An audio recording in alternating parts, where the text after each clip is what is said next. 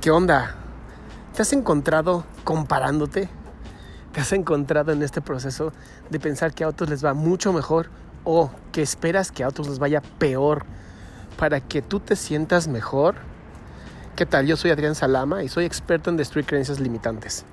Fíjate que compararse viene de una parte natural de nuestro instinto, que es mientras yo sepa que otros están bien o que otros están mal, yo puedo ir midiendo mi propia vida. Desgraciadamente este sistema ya no nos funciona. Era un sistema de supervivencia y hoy ya no tenemos que sobrevivir como antes.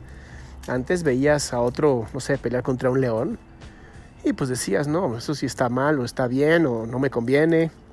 Pero hoy ya ni siquiera hacemos eso.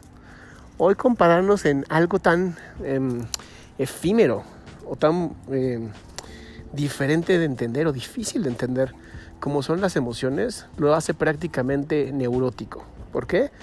Porque ¿cómo voy a comparar con alguien que sí es feliz o no es feliz? ¿Cómo voy a saber si alguien es feliz? ¿Cómo lo puedo medir incluso? ¿Por la sonrisa en la cara? ¿Por lo que dice?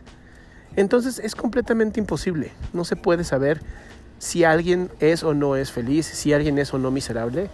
Realmente no lo puedes saber. Y si no lo puedes saber, no lo puedes medir. Y si no lo puedes medir, pues no te puedes comparar, ¿verdad? Entonces, deja de compararte. Es mucho más sencillo vivir tu propia vida y ser feliz de esa manera.